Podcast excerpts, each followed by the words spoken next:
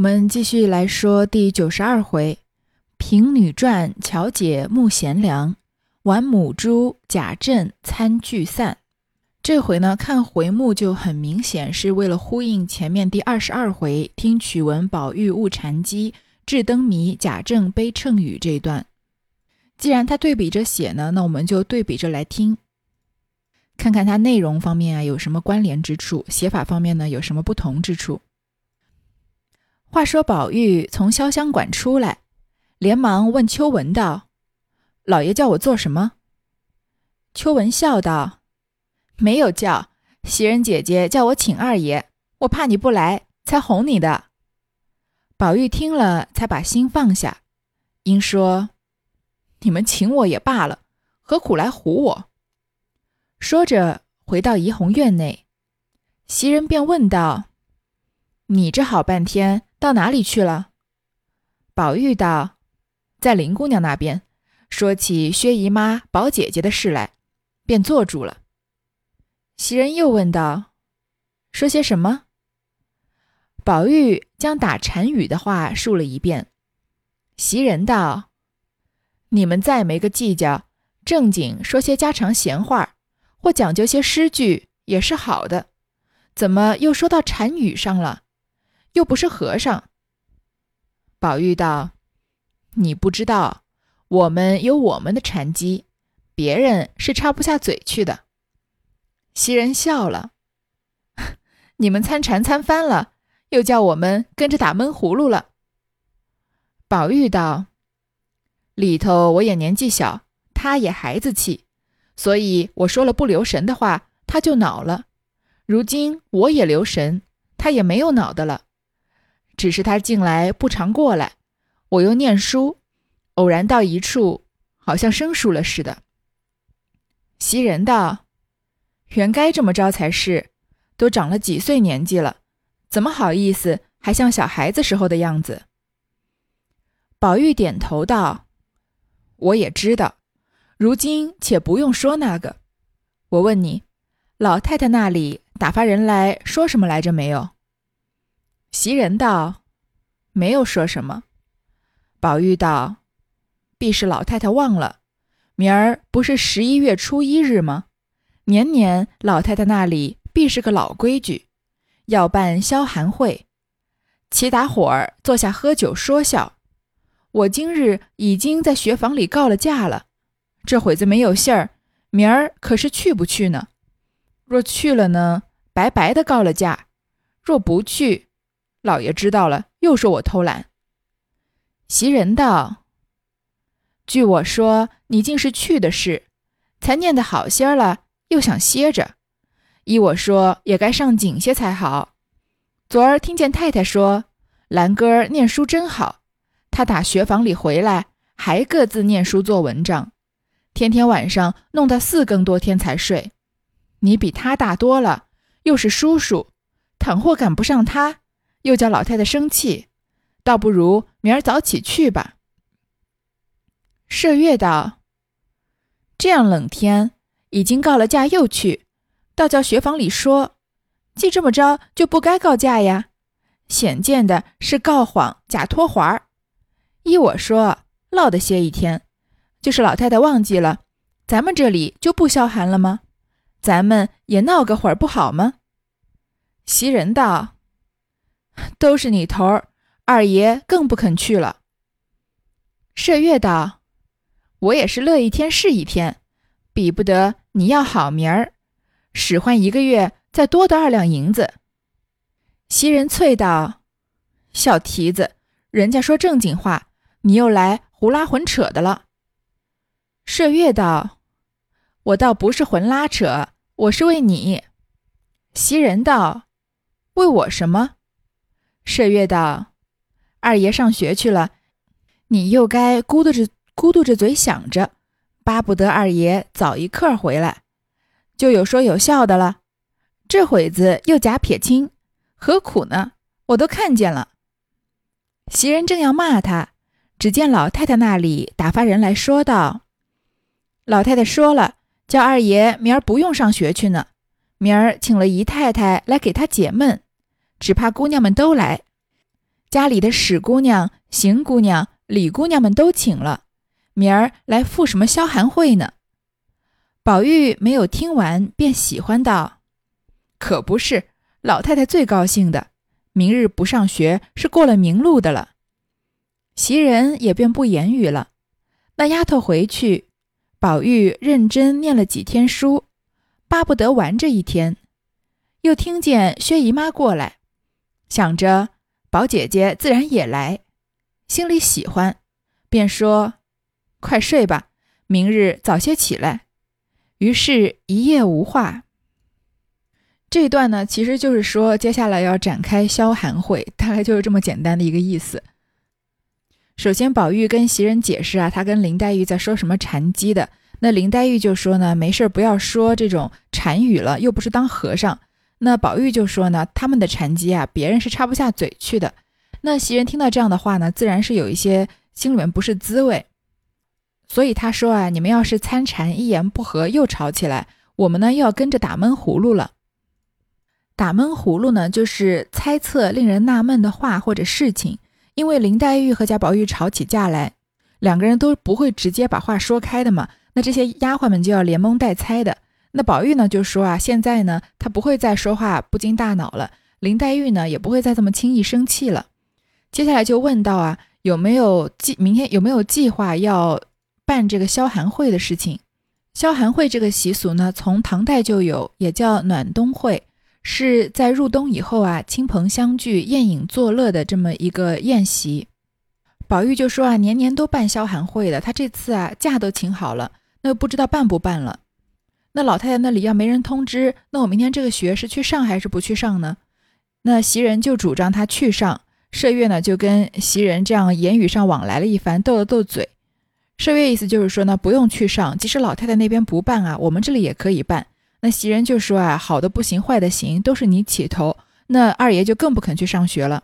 麝月呢就揶揄袭人说，他去上学啊，你想他想的要命，等他回来，那你不就是正是可以跟他有说有笑的吗？这会儿又掩饰，嗯，表示自己的清白，在那儿撇清，何苦呢？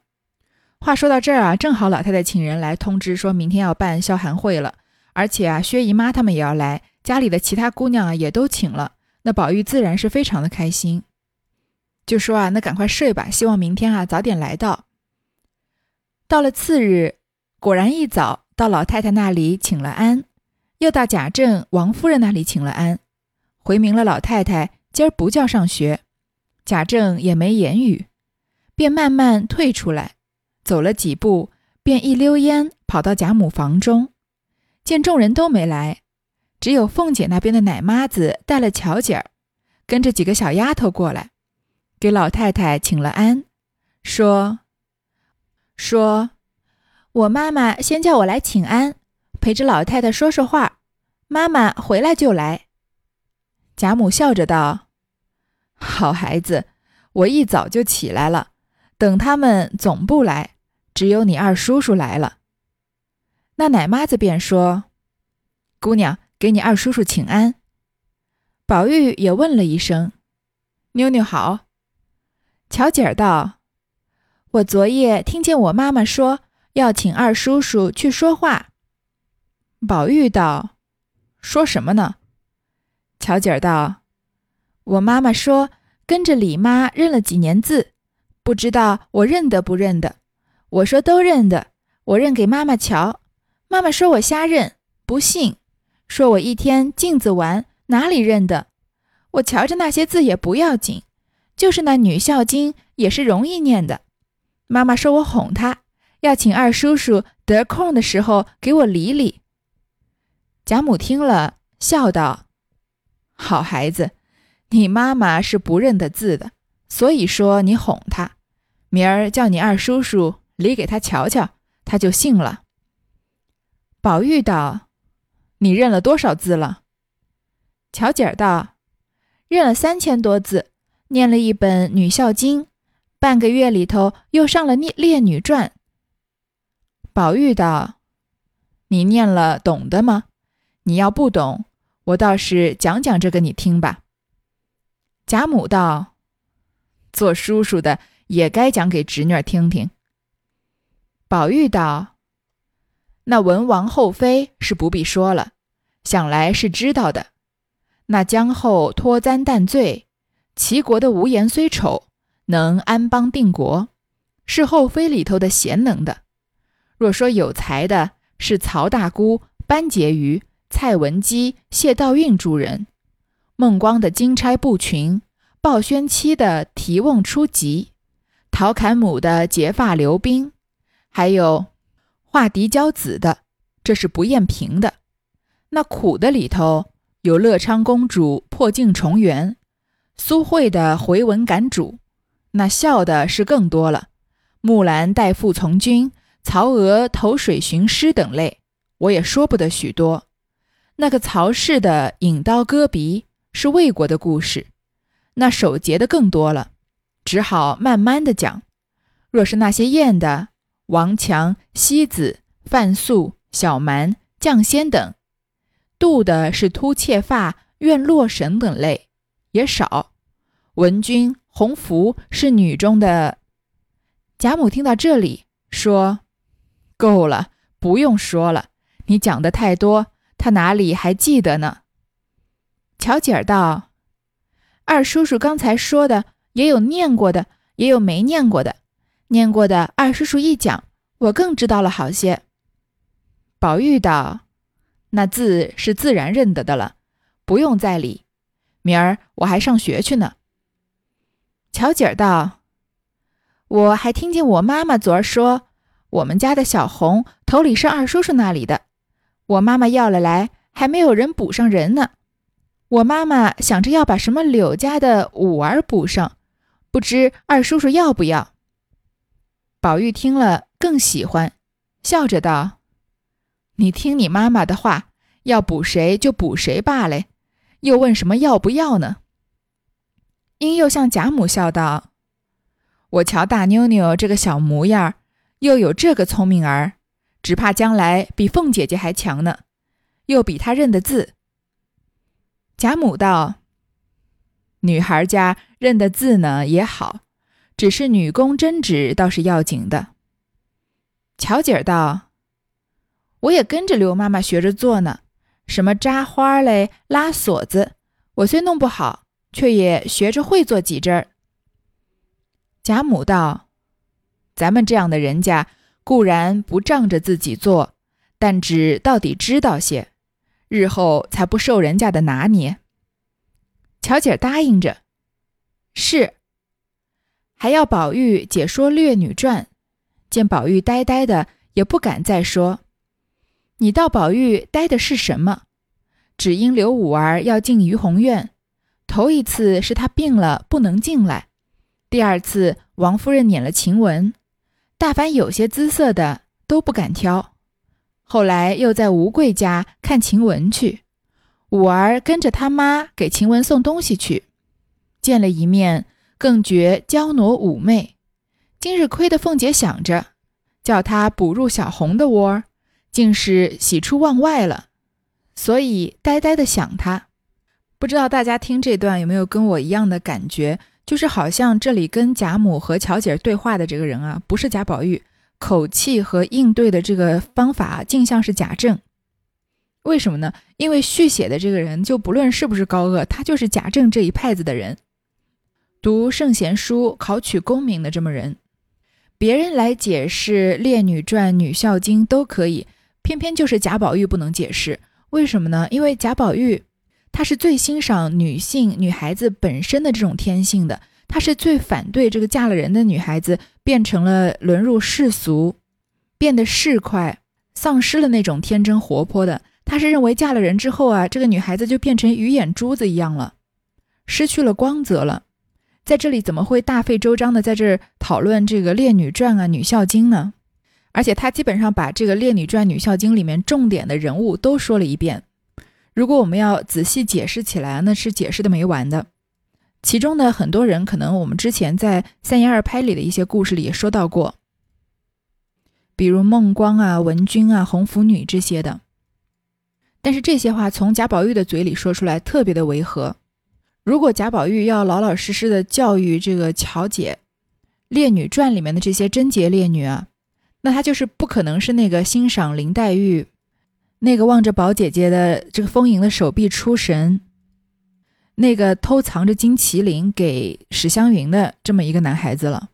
那为什么要这样写呢？其实还是由于作者擅长这一类的写法嘛，所以他前面写的和这个贾代善把贾代善教育这个贾宝玉四书五经的事情，他写起来就特别的得心应手。这就是我们八十回之后说过很多次的，这个作者的背景和曹雪芹实在是大相径庭，所以写出来的人物性格都变了味儿这样的意思了。你想想看啊，如果以你现在的这样的水平来续写一本这么宏大的著作，那你肯定是身上有什么武艺，全部都拿出来使，是吧？你要是英语好，你就说乔姐肯定过来说啊，有一个外国的使臣来教他这个翻文，然后贾宝玉就跟他说啊，This is a book that is a car。你要是学金融或者会计的，就说哎呀，乔姐最近跟这个一个奶妈子或者家里面那个管家学了记账，然后贾宝玉就告诉他收支平衡表怎么怎么弄这样子。你要是学数学的，那乔姐这会儿就肯定是在呃钻研这个珠心算啊，或者在解一些简单的应用题，然后贾宝玉怎么辅导他这样。你要是学计算机编程，那你可能暂时没有什么能教到乔姐的了，对吧？虽然跟这个贾宝玉的性格不符合，但是至少你能把你擅长的东西写出来，不至于有错漏的地方。那这对于续写的人来说也是重要的。那这个续续写的人呢，他就是读四书五经。读《列女传》《女孝经》长大的，然后可能在这方面呢也颇有成就，所以呢，他也只能把自己会的这些东西通过贾宝玉的口说一大通出来。所以虽然不符合贾宝玉的性格，但是他说的这些东西呢倒是没有什么错漏。但是呢，你我们熟知贾宝玉性格的人，读到八十回的人，在这里再看到贾宝玉侃侃而谈这些贞女烈女啊，实在是觉得非常的违和了。接下来呢，通过巧姐儿的口啊。说接下来要请这个柳家的柳五儿到贾宝玉这里来填上小红的缺，问贾宝玉愿不愿意。那柳五儿其实已经死了，这件事情我们前面已经说过了，这里就不重复说这个 bug 在这里。然后呢，说到贾宝玉发呆，发呆呢是因为觉得刘五儿漂亮，说他去找晴雯的时候啊，正好那个晴雯呢和他的妈妈给晴呃这个五儿和他妈妈给晴雯送东西去，所以在那里见到了五儿一面啊，就更觉娇挪妩媚。所以这会儿想到刘五儿要过来补这小红的缺儿，就越来越高兴了。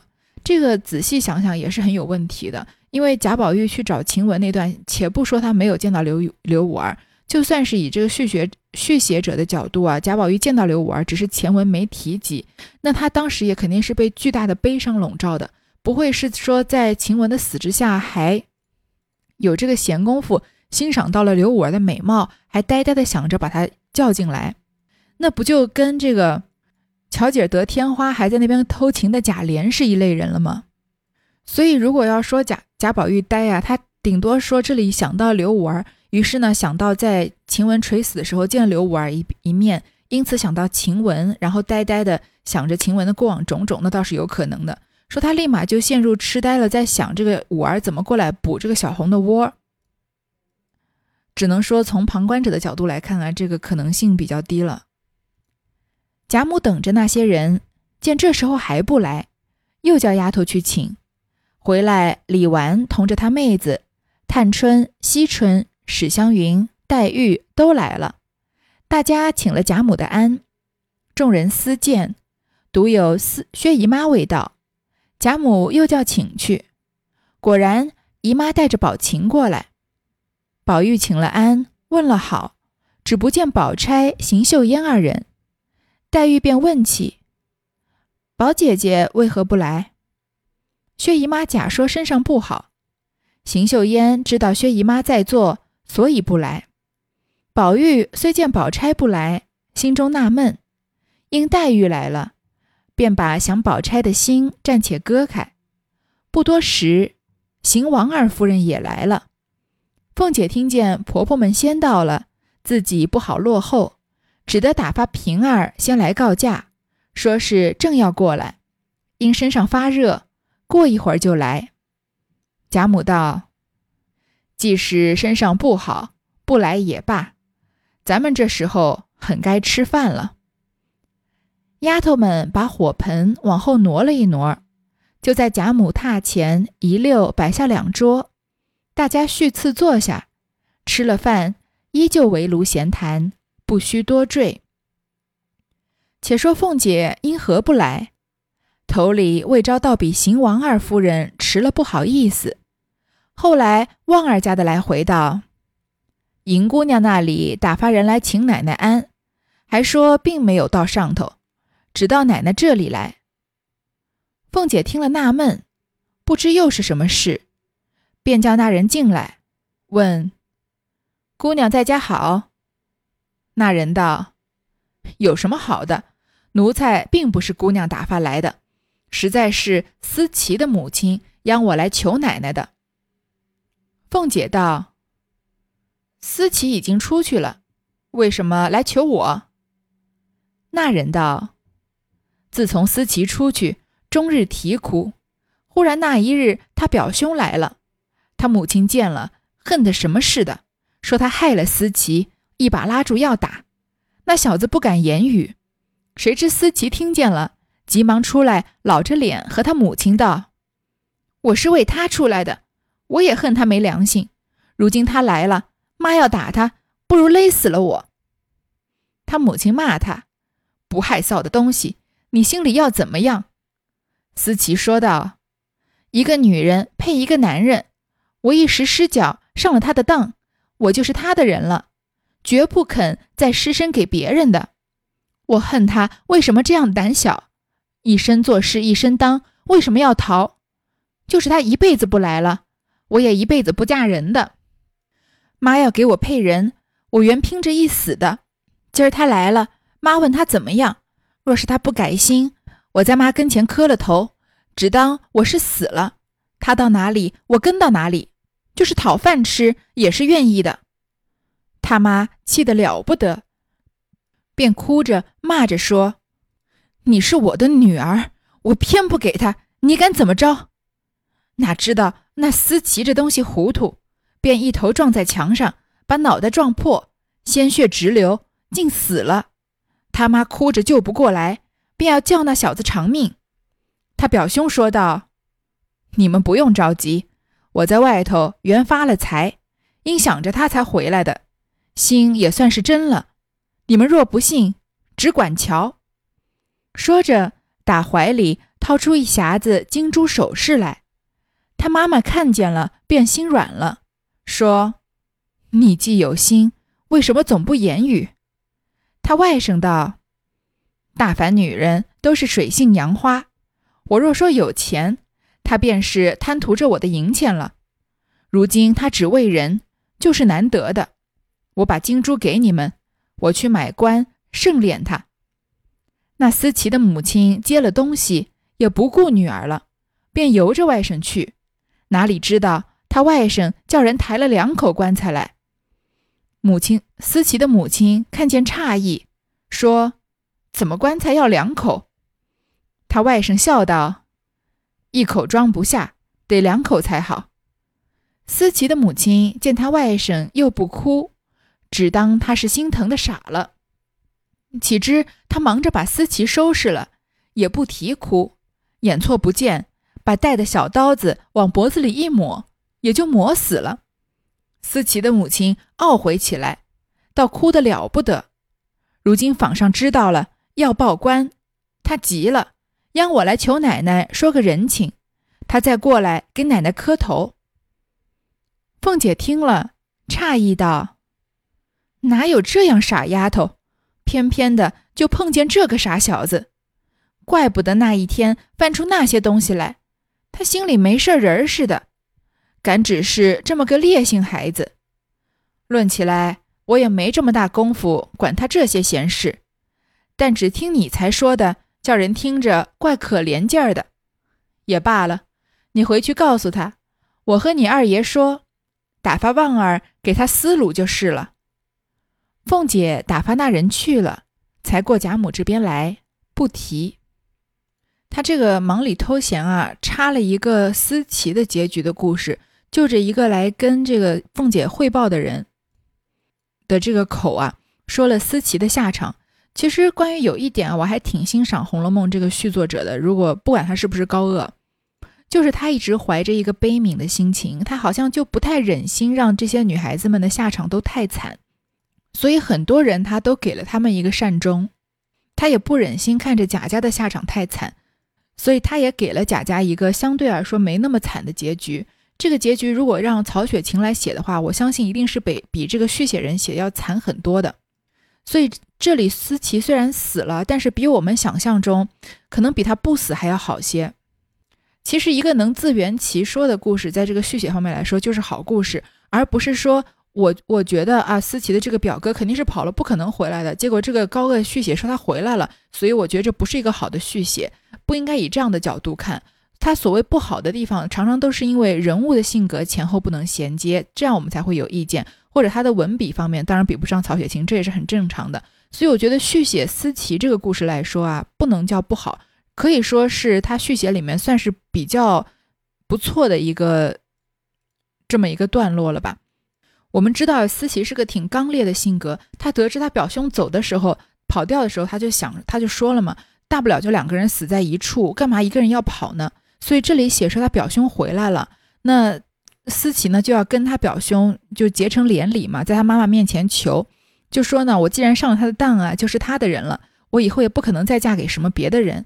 所以当时恨他胆小，为什么要逃？就想啊，他这辈子不不回来了，我也不会再嫁人。就像我们想的，思琪这样的人啊，即使是被赶出贾府，他也不会像金钏那样跳井的。但是现在他回来了，那我就一定要跟他在一起。只要他还愿意要我，那呢，我就当妈，你就当没我这个女儿，我就是要跟他走。他妈当然是气得不得了了，就说当时就是因为你。就是因为他，你这个大好的前程，在贾家可以做一辈子的这个高级丫鬟的，结果你就被赶出来了。怎么你这会儿还要跟他？那既然你是我的女儿，我做你的主，就不让你走又怎么样？于是呢，思琪就一头撞在墙上，就直接撞死了。话不多说，人狠话不多，思琪。那他妈妈呢，就哭着救不过来。但是像他们这样的丫鬟啊，从小把他们送进贾府的，尤其是他妈妈不是贾府里面的人，所以对女儿的命其实看的不是这么重的。即使是像袭人这样子的这个父母，可能对他还有一些恩情感情在。那袭人回去的时候，他们也想着，既然贾家好说话嘛，把袭人赎回来，对吧？是袭人拼死不从不从才没有这么做的。所以他走了之后呢，他表兄就说了：“我在外面本来是发了财了，本来就是想着他才回来的，也算是真心。”于是呢，就拿了一匣子金珠首饰来。他妈妈看到金珠首饰啊，居然就把女儿的死给忘记了，因为。思琪的妈妈没有怎么出现过，所以她是什么样的性格呢？其实我们也不是太清楚，这样写也是合理的。那他外甥就说啊，就是他这个表兄说，女人一般都是水性杨花的。如果我回来就跟他说我有钱啊，那他要跟我在一处，也许是贪图我的银钱。但是他现在根本不知道有我钱，我有钱，所以他就是为了我，那是很难得的。说金珠给你们，我去买一个棺材啊，盛殓他，就是厚葬这个思琪。思琪的母亲把东西接了呢，就不顾女儿了。就由着他外甥去，结果他外甥买了两口棺材，所以这个故事这里还挺像这个尤三姐和柳香莲的这样的故事，就是殉情的故事。只是这个男孩子比柳香莲更决绝一些。柳香莲是出家了嘛，这个男孩子表兄直接就是跟思琪殉情了。他买两口棺材，他思琪说为什么要买两口呢？他外甥说啊，一口装不下，得两口才好，而且是笑着说的。思琪母亲见他外甥好像好像没有很悲痛。就以为他是心疼的傻了，所以买了两口。结果他把思琪收拾好了之后呢，直接就用小刀子往脖子里一抹，就自己也死了。思琪的母亲就懊悔起来，说现在呢有人要报官，即使这个罪行报官，也不知道报个什么官，就是难道报他母亲不同意思琪跟他表哥在一起？因为这两人都是自杀的嘛，其实真的要连累也连累不到他母亲身上，所以过来来求这个凤姐。凤姐呢就觉得很诧异。说哪有这样傻丫头啊，偏偏就遇见这个傻小子。说怪不得之前翻出那个绣春囊这些东西来，他心里跟没事人似的。原来他是这么一个烈性孩子。但凤姐就说呢，没有功夫管这些事情，只是你刚才说的，让人觉得挺可怜的。就这样吧，回去告诉他，我和旺爷旺呃这个二爷说啊，打发旺儿给他思路就是了。思路就是张罗排解的意思，就是。对于凤姐来说，这是一句话的事情，因为她前面操弄官府也不是，嗯，第一次了，对吧？所以他就打发人去了，才过贾母这儿来，这才迟到了。在我的印象里面，凤姐好像是没有过不拿钱帮人办事的，这应该是第一回。不知道我记得这个准不准确？好吧，那这回我们就先读到这儿。